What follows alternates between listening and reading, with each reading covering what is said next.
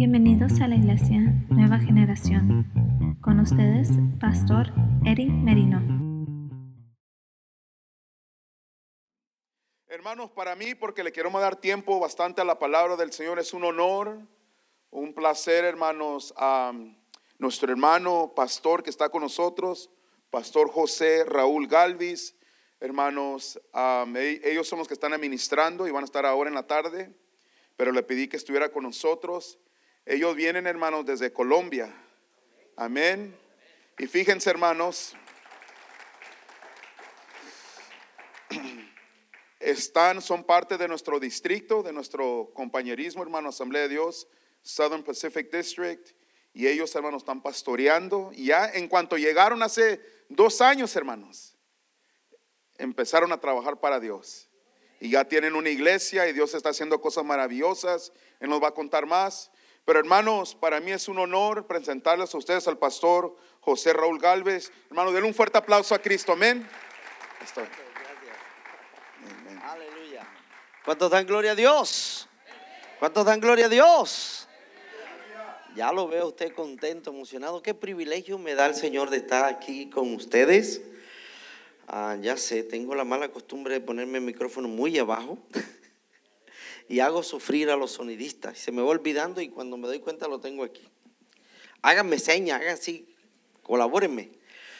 Como dijo el pastor, eh, soy José Galvis y por la gracia del Señor ah, estamos trabajando junto con nuestro superintendente distrital, el pastor William Rodríguez, en la cartera que tiene que ver con plantación de iglesias.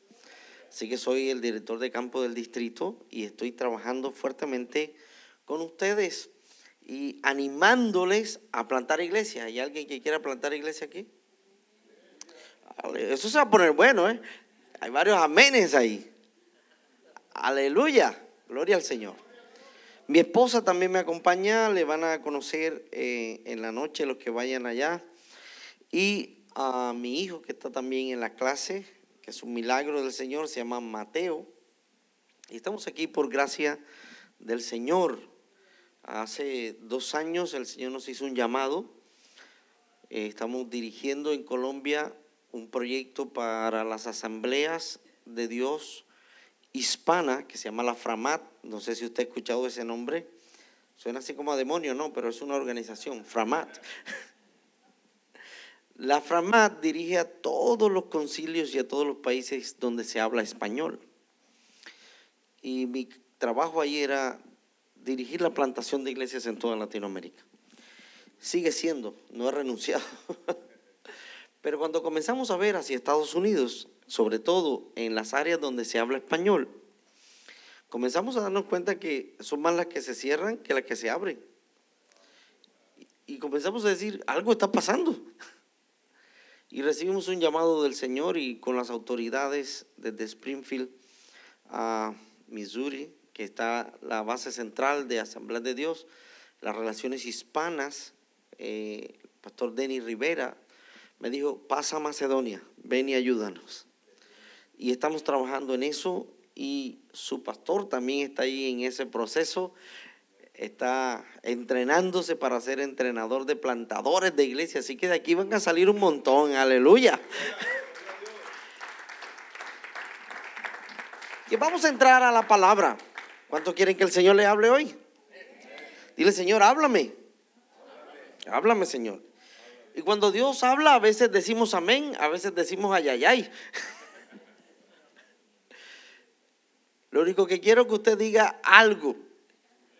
Si Dios le está hablando, diga amén. Si Dios le está jalando aquí, usted diga ayayay, pero abra el corazón. Y deje que Dios, no mentira, hoy no vamos a regañar a nadie. Que sea la palabra la que nos hable. Amén. Padre, colocamos este hermoso tiempo delante de ti. Y que tu palabra hoy nos desafíe, nos saque de la comodidad y nos ayude a ver como tú ves y que podamos entender hacia dónde tú nos estás llamando. En el nombre de Cristo Jesús, colocamos este tiempo en tus manos. Amén y amén. La palabra que voy a compartir lleva por título Naum Haire. Usted sabe qué significa eso, ¿verdad? Lo vemos todo el tiempo. en todas las compañías, ¿cuál es el letrerito? Y uno dice, pero ¿qué está pasando? Si hay tanto empleo, ¿por qué la gente dice que no hay? ¿No te ha pasado eso? Hace unos días hablé con un chico, en la iglesia me pidió consejería y lo primero que me dice, pastor, no tengo trabajo. Entonces yo le respondí, oye, no es tan malo porque hay muchas ofertas. Uno sale nomás aquí y por todos lados, no no no hire. Están contratando. Y yo le digo emocionado y me dice, no, pastor, es que no hay trabajo. Y le dije, ¿tú estás seguro de lo que me estás diciendo? Porque yo veo letreros todo el tiempo. ¿Tú has ido a ver esos letreros? Eh, realmente es que yo estoy buscando algo diferente. ¿Y qué estás buscando? Pues mira, yo trabajo así, asado. Yo quiero un trabajo que yo entre a las nueve y salga a las cinco y me paguen muy bien. Y estoy orando por un trabajo de esos. Yo le dije, ¿sabes que estoy orando por lo mismo desde que tenía tu edad? Y no, no. Hay un principio bíblico que dice que el trabajador para que, agricultor, para que disfrute de los frutos, primero ¿qué hace? Pero la palabra trabaja viene con un adjetivo calificativo, es decir, otra palabra que califica ese tipo de trabajo. ¿Cómo es ese trabajo que hace el agricultor? Arduo. Dice, trabaja arduamente. Dicho en español para nosotros hoy, trabaja duro. ¿Alguien quiere disfrutar de los frutos? ¿Qué es lo primero que hay que hacer?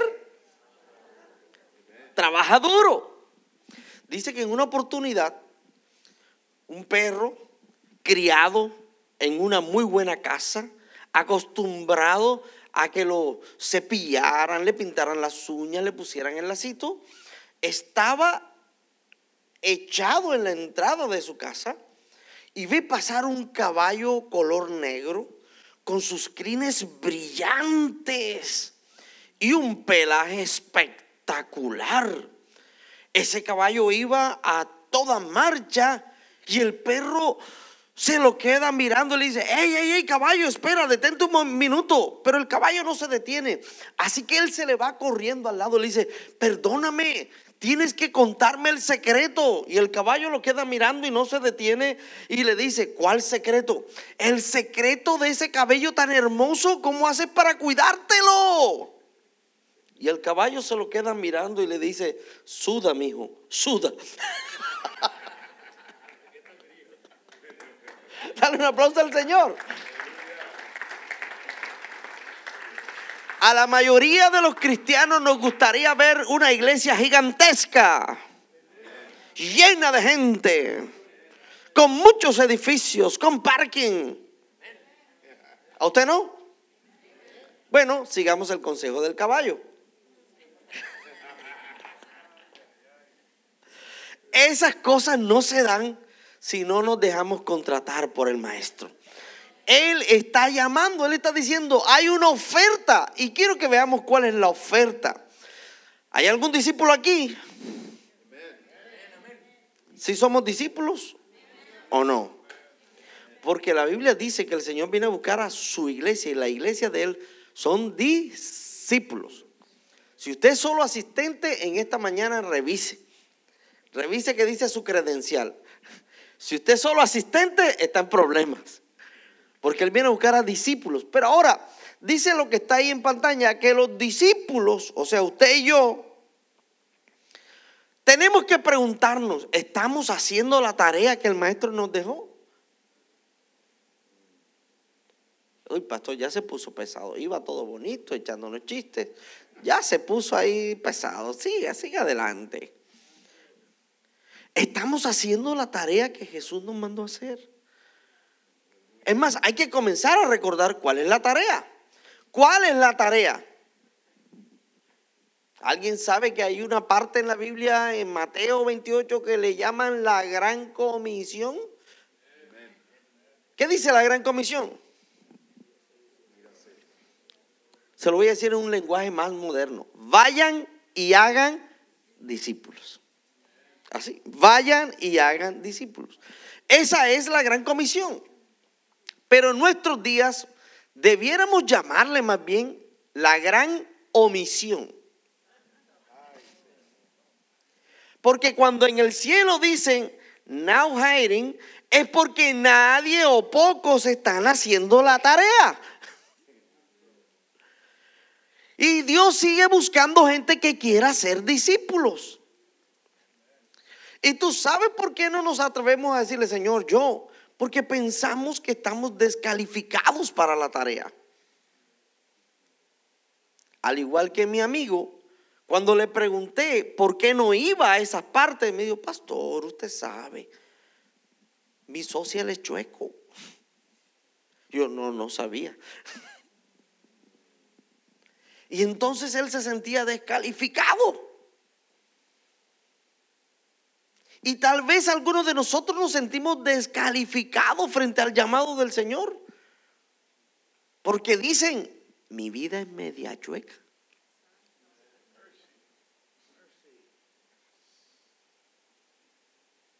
Menos mal que esos no vinieron hoy. Esos asisten a otra iglesia, ¿verdad, pastor? Aquí están los discípulos que dicen, yo tengo mi salvación clara, es decir, mi social está registrado allá en el cielo. Yo le pertenezco a Él. Yo sé quién soy Él. Perdónenme ahí lo que me le salí del, del ángulo. Pero vaya conmigo a Lucas capítulo 10 para ver qué es lo que está pasando. Esta historia es bien interesante.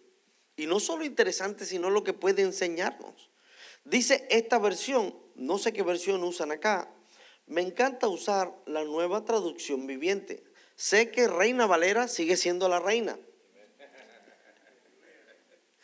Pero como el principio bíblico dice que el mensaje de la Biblia tiene que entenderse para que la gente cuando lo entienda, lo viva lo dijo el mismo Jesús, el que tiene oídos para oír, que oiga ahí, entienda. Porque cuando oyes, entiendes, haces. Lo dijo un montón de veces. De hecho, el sermón del monte termina con esas palabras. Termina diciendo, el que oye y entiende, este es el que da fruto. Entonces, como mi interés como pastor es que tú entiendas, quiero usar un lenguaje que puedas comprender.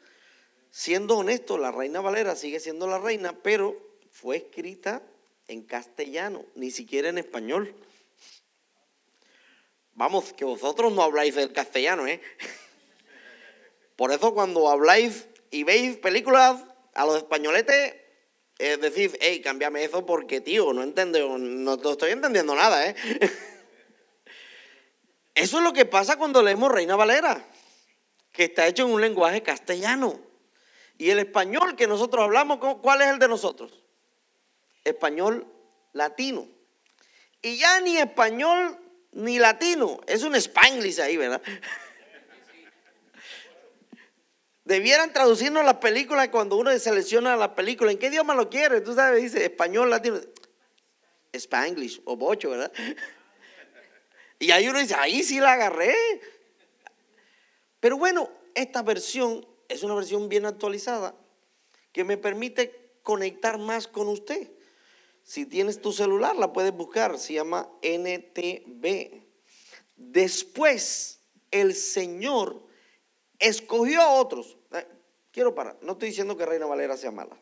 Sigo usando Reina Valera, es la que me sé de memoria. ¿Estamos? Lo que estoy diciendo es que utilizo otra versión que me permita explicar mejor lo que dice Reina Valera. Después el Señor escogió, ¿a quién escogió? Dice su versión, a otros 72. ¿Cuántos había escogido primero? 12. Ahora escogió a 72 más. Y los envió de dos en dos delante de él. ¿A dónde? ¿Usted me está siguiendo? Hoy, perdón, pero no había cambiado la diapositiva. Ahí está. Y los envió de dos en dos delante de él a todas las ciudades.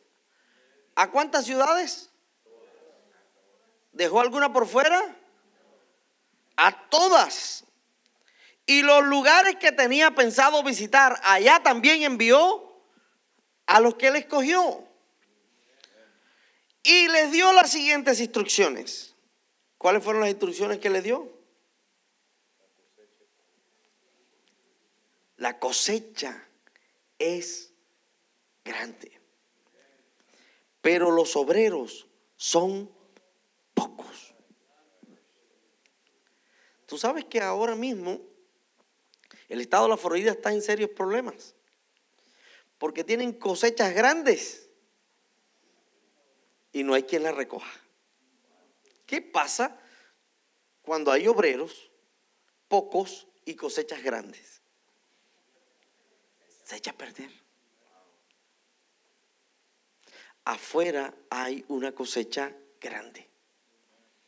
Y el Señor sigue esperando que haya obreros que quieran ir a su mies a trabajar. Pero para que el pelo se les vea lindo a esos obreros, tienen que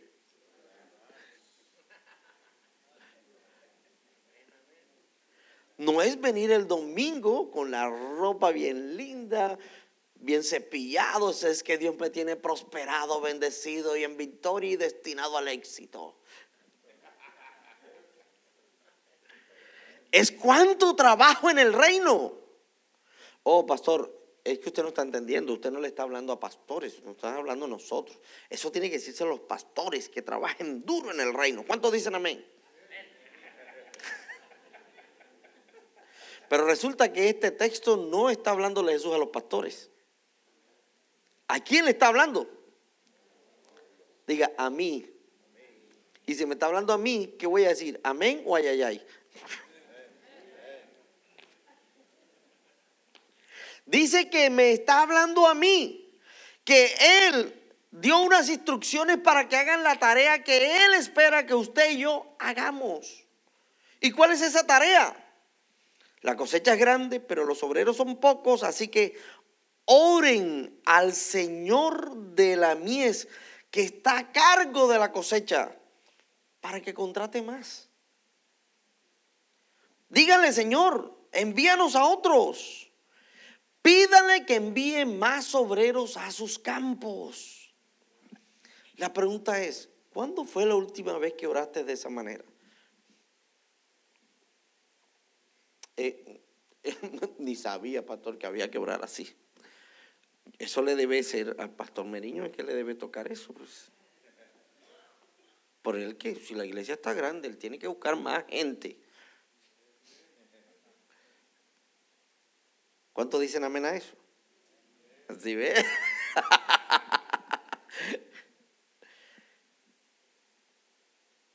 ¿Qué me está diciendo este texto? ¿Qué hizo Jesús? Con los que él llamó. Y aquí un poquito de contexto.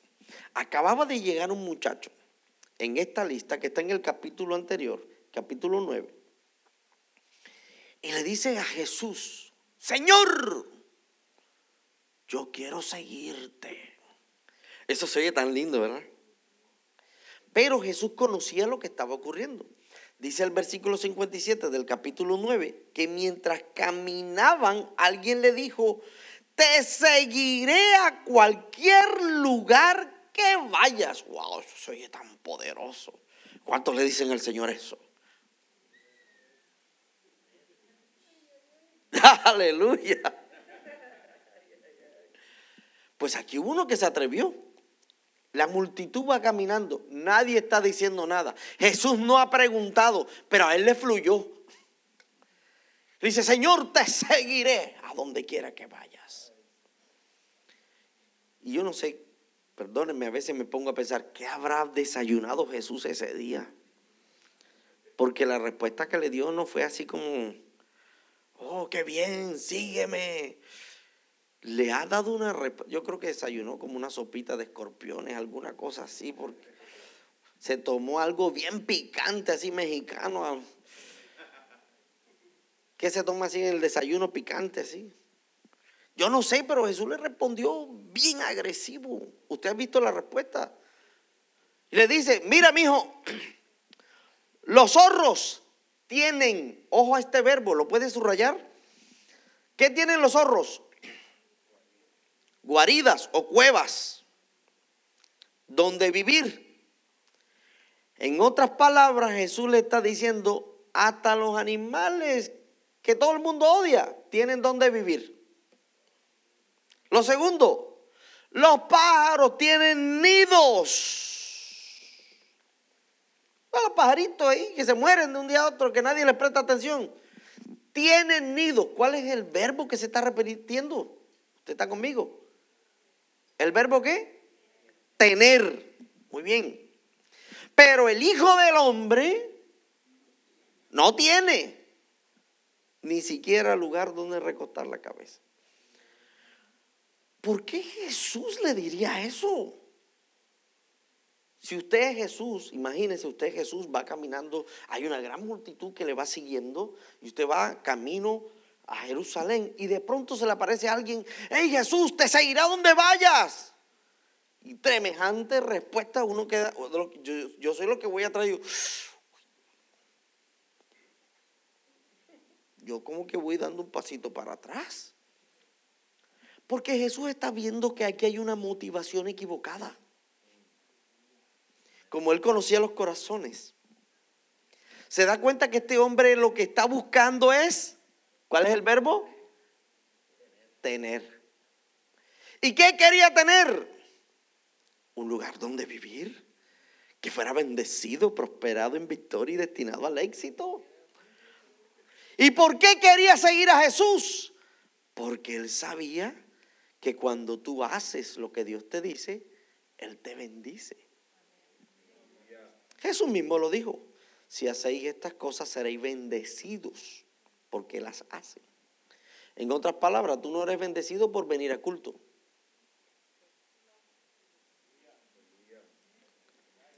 Tú eres bendecido porque practicas lo que el Señor dice. Por eso es que muchos vienen a culto y no ven la bendición. Porque vienen, pero no viven. Ahora, aquí había alguien que quería ver la bendición en su vida y tener bendición, pero no quería hacer. Ni mucho menos quería ser. Y Jesús le está diciendo, esto es solo para discípulos. ¿Alguien está conmigo? Solo para discípulos. ¿Le gustó esa respuesta? Y entonces cuando ese quedó calladito, se aparece otro. Y dijo a otro, hey tú, sígueme. Jesús le dice, ven tú, sígueme. Y el otro queda así como que,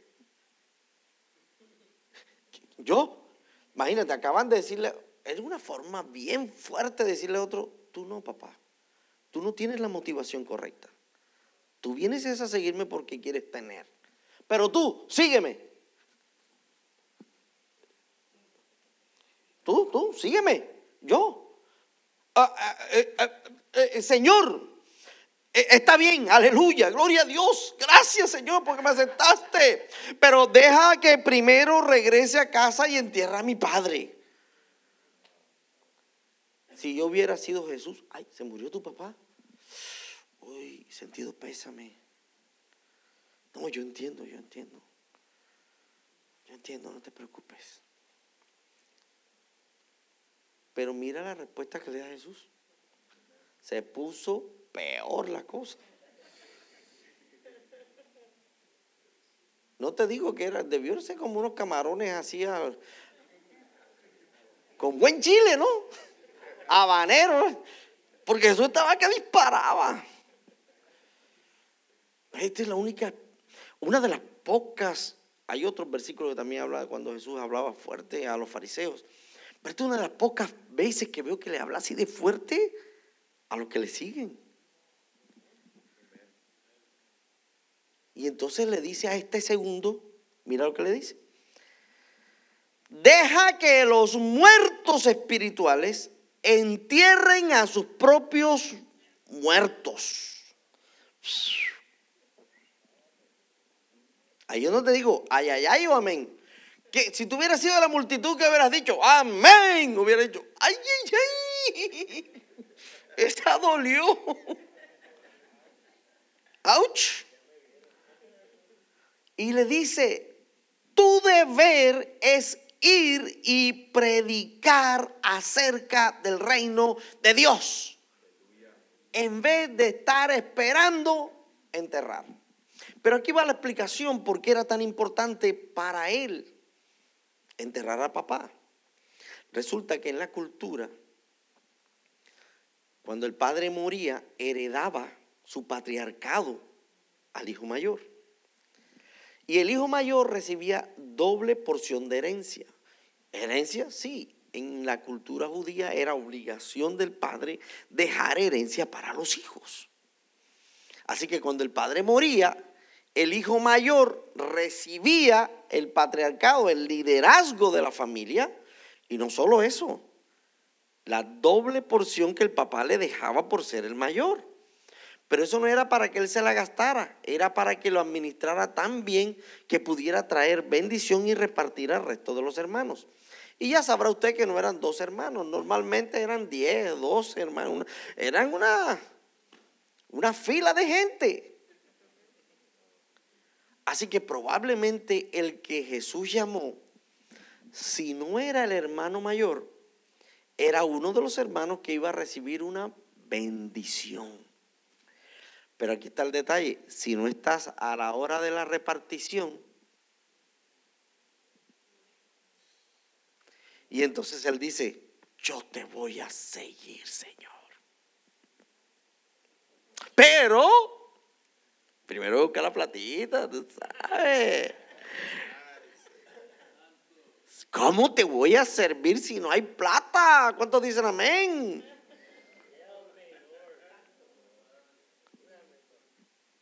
Y la cosa se fue poniendo más fuerte. Porque el primero tenía una motivación equivocada, pero el segundo tenía una prioridad equivocada. ¿Usted está conmigo? Lo que motivaba al primero era tener, pero la prioridad del segundo estaba en dónde. Oye, esto se parece tanto, escuchado a tanta gente. Es más, yo mismo pensaba de esa manera.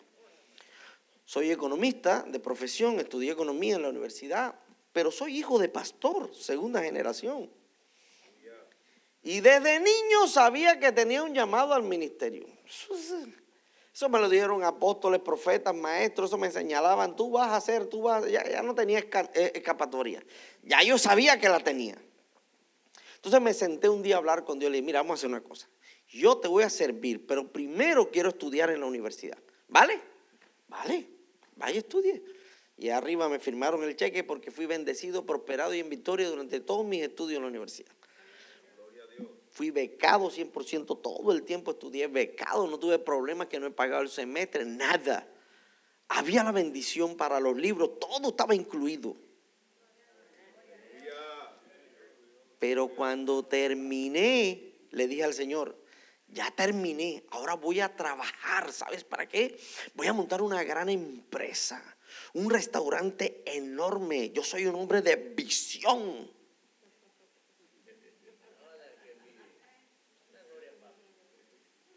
Y en esa visión, mira, Señor, te la voy a contar.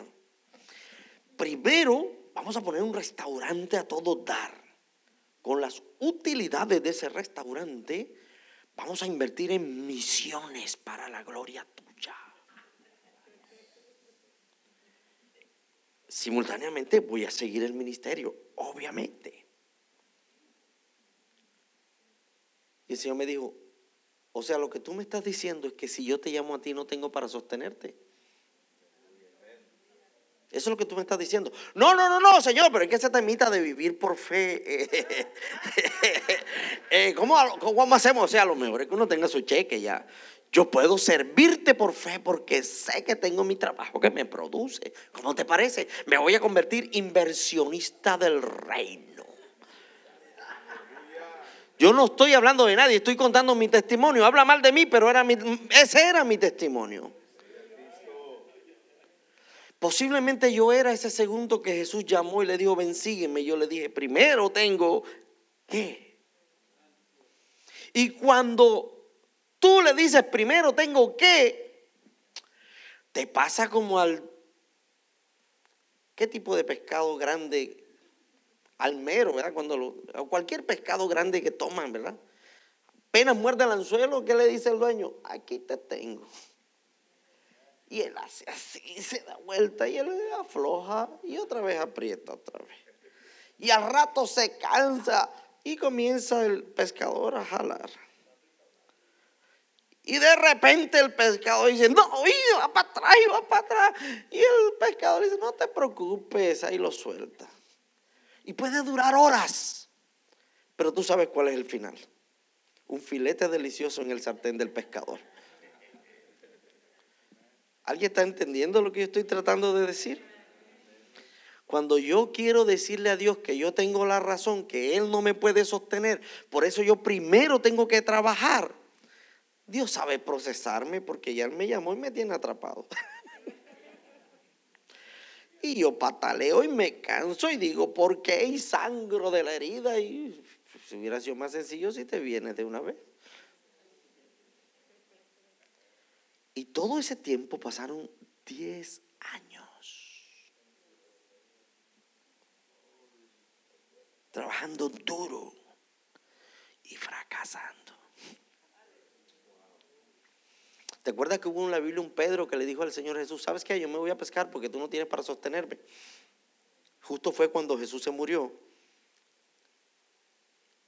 y se murió el contador y nadie sabía dónde dejó la plata. Y entonces las mujeres que daban para el ministerio de Jesús dejaron de dar. Y se reunieron con el tercer domingo después de Jesús haber resucitado. Y Pedro dijo, mira, la cosa está dura. Ya no hay plata, las mujeres ya no dan.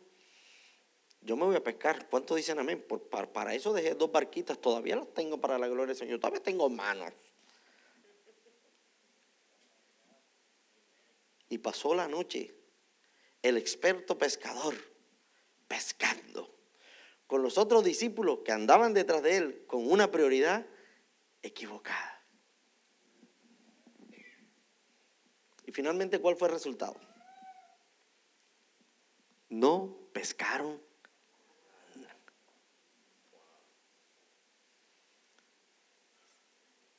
¿Sabes cuánto gané de ese restaurante?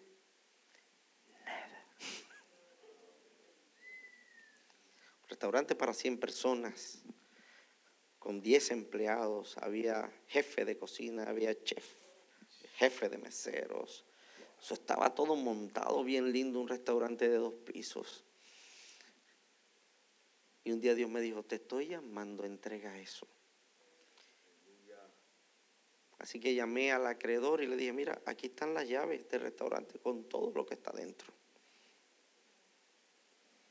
Y con eso saldamos. Y para mí decía yo, fracasé. Me agarré de la mano con mi esposa, miramos el restaurante por última vez, lloramos porque ella también es administradora de negocios especializada en finanzas, entonces un economista y un administrador que no pueden sostener su propio negocio. Eso fue un golpe bien bajo. Y de camino a casa, encontramos un McDonald's y le dije, todavía queda un cheque de dos dólares. Compremos un par de helados. No, solo alcanza para uno. Está bien. Uno. Para endulzar el momento. Y Dios me dijo, ¿a qué te llamé? Eh, ¿Cómo te digo que si yo te llamo, te sostengo? Pedro, ¿desayunaste? No, si no pesqué nada. Aquí te tengo un pescadito asado que tú no pescaste, que tú no preparaste, pero que está para el que me sirve. Come.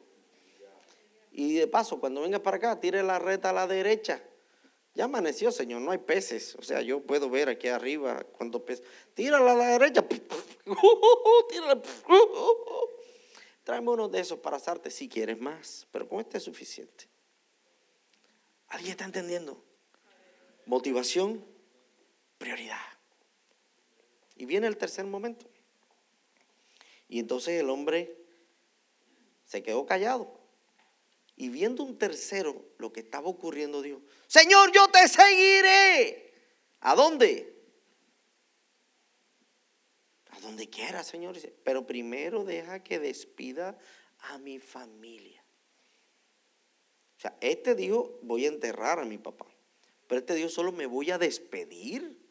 Oye, mi familia, qué sé yo, cuánto tiempo voy a dejar de verla. Motivación, prioridad. Pero Jesús, como conoce el corazón, le dijo: Mira, mi hijo, el que pone la mano en el arado y luego mira para atrás, no es apto para el reino de Dios. Apto está escrito con P, no con C.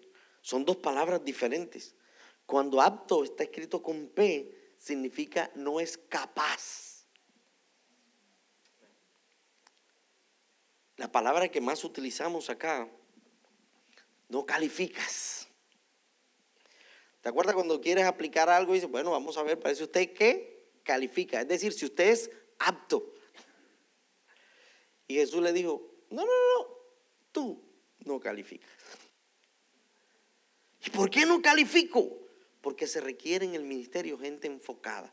¿Enfocada en qué? Y le pone un ejemplo, dice, mira, cuando se van a hacer surcos, se pone la mano en el arado, se hunde el arado en la arena y se le dice al buey, y el buey arranca. ¿Y cómo tienen que ser esos surcos? Derechitos. Aquí estamos en tierra de agricultura. ¿Qué pasa si el surco es doblado? Cuando viene la combinada a recoger, ¿qué recoge? Tierra. Porque el cultivo no está alineado. Así que imagínate esta escena. El hombre dice, y arranca con su arado. Y de repente pasa allá el pastor y le dice, hola mi hermano. Y él dice, hola pastor, ¿cómo vas? Bien, yo, voy el domingo. Oye, yo voy. Se, ya se dañó el trabajo. No es apto, no califica. Es un tema de enfoque. ¿Cuál es tu motivación? ¿Cuál es tu prioridad? ¿Y cuál es tu enfoque? Bueno, después de esa explicación, ahora sí voy a predicar.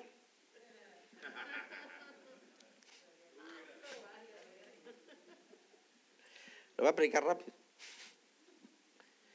Dice entonces que después de esto, Jesús los envió. Después de que Jesús les dijo cuáles son las características del que le está llamando. Después que Él les dijo, esto es lo que pasa cuando tú no entiendes el llamado. Y luego de que los llamó, entonces les dijo, mira esto, ¿qué hizo Jesús? Los escogió. Dice, vamos a evitar el problema. Ahora yo voy a escoger. Fue la lectura que tuvimos en el capítulo 10. Estaba ahorita en el capítulo 9. Pero ahora en el capítulo 10 dice el primer versículo que él escogió a 72. Y esos 72 que él escogió, ¿qué les dijo? Ahí está el texto.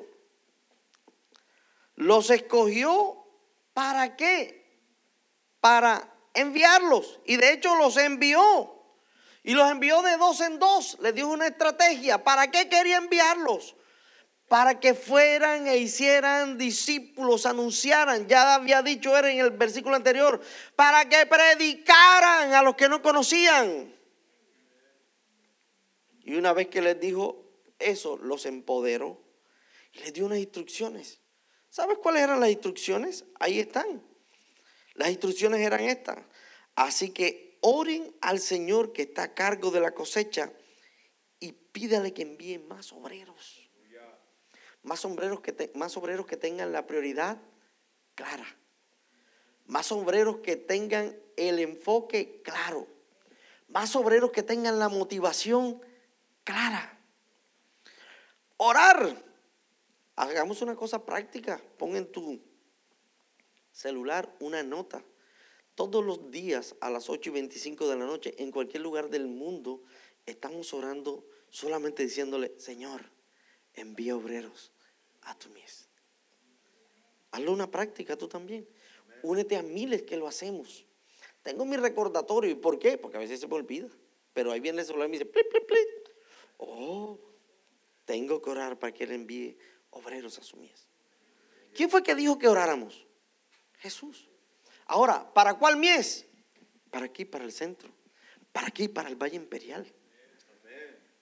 ¿Será que necesitamos más gente aquí en el Valle Imperial? No, pastor, ya nuestra iglesia está grande, ya, o sea, ¿para qué más? Estamos chéveres aquí. Solo quiero mostrarte unas estadísticas interesantes. No sé si las habías visto. Mira la gran cosecha que espera. En este valle hay 43.881 personas viviendo. Aquí al lado suyo, usted no se da cuenta. De los cuales el 86.3% son hispanos.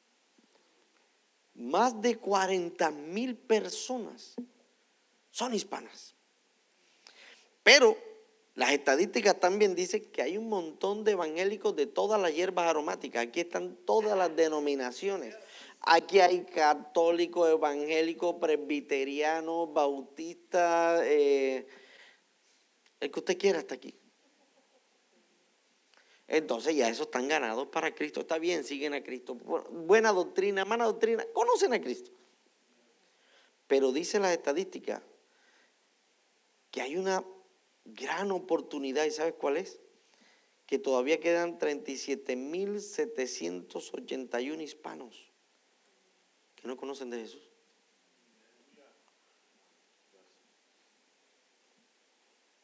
¿Y sabes qué es lo más interesante? Que Dios sigue diciendo, trabajo si hay. Now hiding. Dios quiere contratarte hoy. ¿Y cuál es el desafío? Ayudarnos como pastores a ser más discípulos. ¿Y para qué el pastor Menino querría que haya más discípulos en esta zona? ¿Cómo para qué? No, pues para que tengamos una iglesia grande. No, esa no es la motivación. Es para que ellos no se pierdan. Porque Dios quiere que todos se salven. Que ninguno se pierda. Pero la cosecha se está perdiendo porque los obreros están sentados en una iglesia.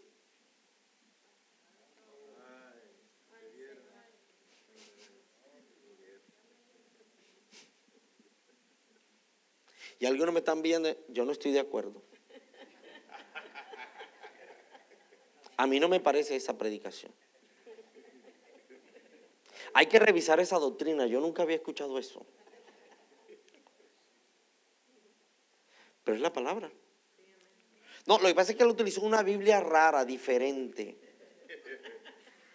Léela en Reina Valera, te dice exactamente lo mismo. El tema es, necesitamos levantar una comunidad de discípulos. La respuesta es bien sencilla, pastor, yo quisiera, pero yo no sé. Así que como yo no sé y a mí me gusta hacer bien las cosas para Dios, yo mejor no digo nada.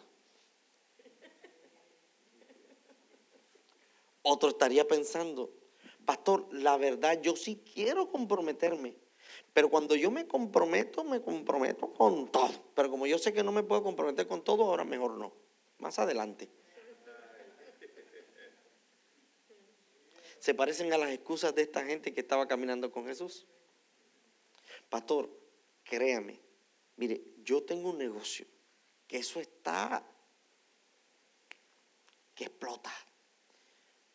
Vea, pastor, vamos a poder comprar con los diezmos que yo dé otro templo dos veces más grande que este. Y Dios está diciendo, muy bien por los diezmos, síguelos dando. Pero más que eso, es que las almas no se pierdan, se salven. ¿Hay alguien desafiado aquí esta mañana? Dios te quiere usar. Y nosotros te queremos entrenar. Si no sabes, quiero cerrar este mensaje con una historia bien interesante. Estaba por ahí en un país, creo que fue en Ecuador. Íbamos a almorzar y me pareció curioso que decía en el restaurante al que íbamos a entrar, se necesitan cocineros, y así en grande.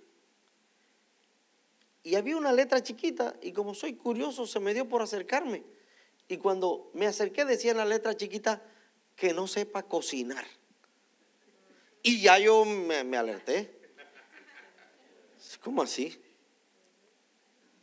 Pero decía más abajito, solo que quiera obedecer.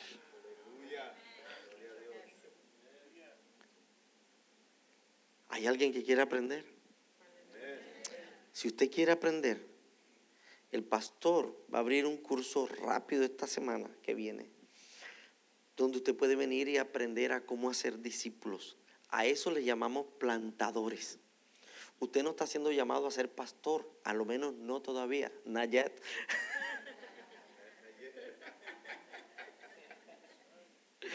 step by step, right?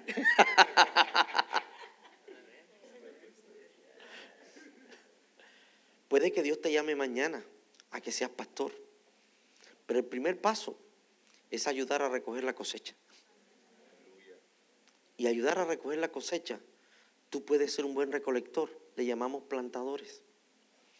Son las personas que pueden abrir su casa o ir a la casa de un amigo y comenzar a ser otros discípulos. Ay, pastor, eso suena tan lindo, yo quisiera, pero no puedo. Deja que Dios te hable. Y si Dios te habló esta tarde, la pregunta que tienes que hacerte es, ¿qué voy a hacer con eso?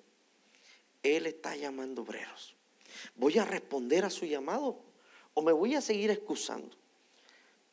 ¿Qué vas a hacer hoy? Dios sigue contratando obreros. ¿Vas a aceptar su oferta? Me encantaría si Dios te habló, que te coloques en pie, yo voy a orar. Nadie te está obligando. Esto no es para que el de al lado sí vea que yo sí y el del otro, mm, yo sí. Esto es porque tú tienes claro que Dios te está llamando. Y que sabe que tú tienes el poder y el potencial. ¿Por qué lo tienes? Porque Él te escogió, Él te envió y también te empoderó. Te dio de su espíritu para que vayas y testifiques. Y nosotros te vamos a enseñar cómo se hace. Y durante un proceso de un año te vamos a llevar paso a paso diciéndote cada mes qué tienes que hacer con la gente que está empoderando. ¿Fácil? No, hay que trabajar duro. Te va a tocar duro. Porque ahora tendrás que sacar del tiempo que invertías a Netflix para ir a compartir con otros. El tiempo que invertías a tomar el, la brisita calurosa de la noche con tus amigos afuera. Tal vez ahora tienes que invertirlo en ganar a otros. Pero si Dios te habló, me encantaría orar. Colócate en pie, solamente si Dios te habló. Quiero orar por aquellos que dicen, yo voy a ser un plantador. Ya sabes que es un plantador, no es un pastor.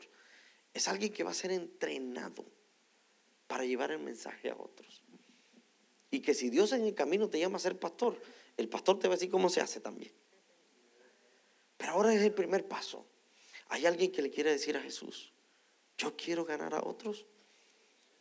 ¿Viste qué grande la cosecha? Allá atrás hay una pareja, Dios les bendiga. ¿Hay alguien más? Colócate en pie, Dios te bendiga.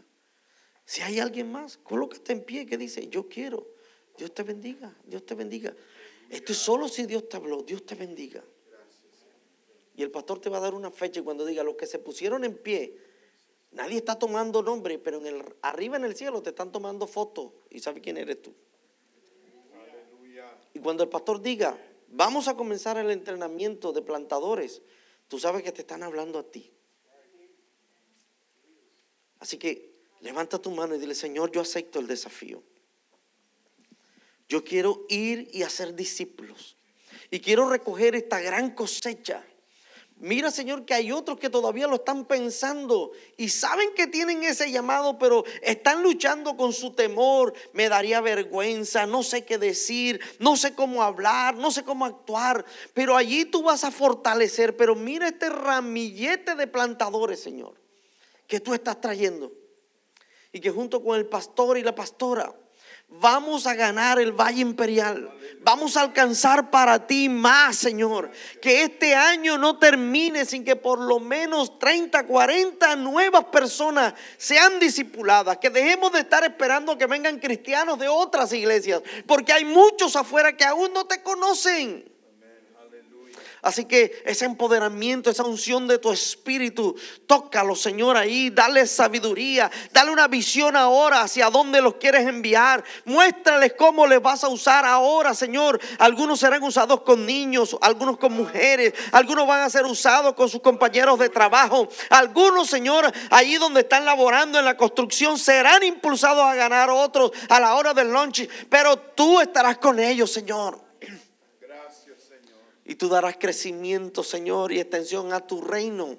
Y la iglesia nueva generación también va a seguirse extendiendo porque plantaremos nuevas obras en nuevos lugares y muchos tendrán la oportunidad de ganar almas para ti. Si quisiéramos ganar solo el 1% de los que no han conocido tu nombre, serían 1.800 personas nuevas. Y para eso vamos a necesitar por lo menos 18 plantadores que alcancen a 100 personas para ti. Vamos a alcanzar esa recolección en el nombre de Jesús. Bendícelo, Señor. Y que esta palabra quede guardada en el corazón. En el nombre de Cristo Jesús. Amén y amén. Dale un fuerte aplauso al Señor. No te sientes todavía. Me encantaría tomar una foto de esos plantadores. Aleluya. De esos que dijeron, sí, yo voy, yo voy. ¿Y para qué, pastor? Para que cuando el pastor diga quiénes fueron, él lo pueda ver aquí en la selfie. Sonría que aquí están. Gracias, pastor. Gracias, pastora, por el privilegio. Dios les bendiga, tome su lugar. Y usted sabe, usted es un plantador que ha sido contratado en el reino de los cielos.